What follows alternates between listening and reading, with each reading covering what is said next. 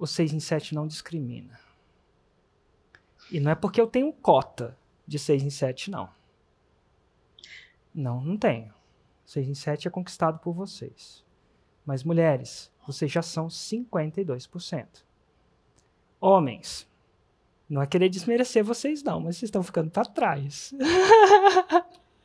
Engraçado isso, porque é mais difícil para a mulher. Eu acredito nisso. Eu acredito que a gente somos seres diferentes com direitos que devem ser iguais, mas igual a gente não é.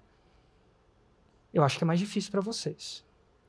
Isso me dá, me preenche o coração de uma maneira muito grande.